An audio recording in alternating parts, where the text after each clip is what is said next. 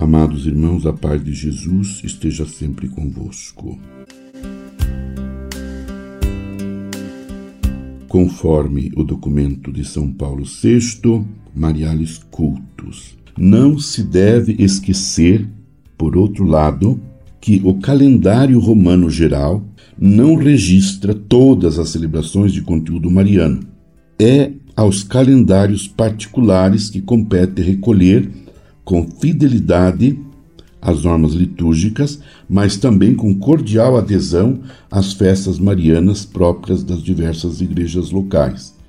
E falta ainda acenar a possibilidade de uma comemoração litúrgica frequente da Virgem Santíssima mediante o recurso à memória de Santa Maria do sábado, memória antiga e discreta que a flexibilidade do calendário atual e a multiplicidade de formulários do missal tornam extremamente fácil e variada. Não é nossa intenção nesta exortação apostólica considerar todo o conteúdo do novo missal romano. No entanto, para a tentativa de apreciação que nos propusemos fazer, pelo que se refere aos livros restaurados do rito romano, desejamos salientar alguns dos seus aspectos e temas. E apraz-nos realçar, antes de mais nada, como as preces eucarísticas, em convergência admirável com as liturgias orientais, contêm uma significativa memória da bem-aventurada Virgem Maria. Assim, o antigo cânon romano que comemora a Mãe do Senhor em termos densos de doutrina e de fervor cultual, unidos na mesma comunhão, veneramos primeiramente a memória da gloriosa sempre Virgem Maria, Mãe do nosso Deus e Senhor Jesus Cristo. De igual modo, a recente prece eucarística, a terceira, que exprime com intensa súplica o desejo dos que oram de compartilhar com a mãe a herança de filhos.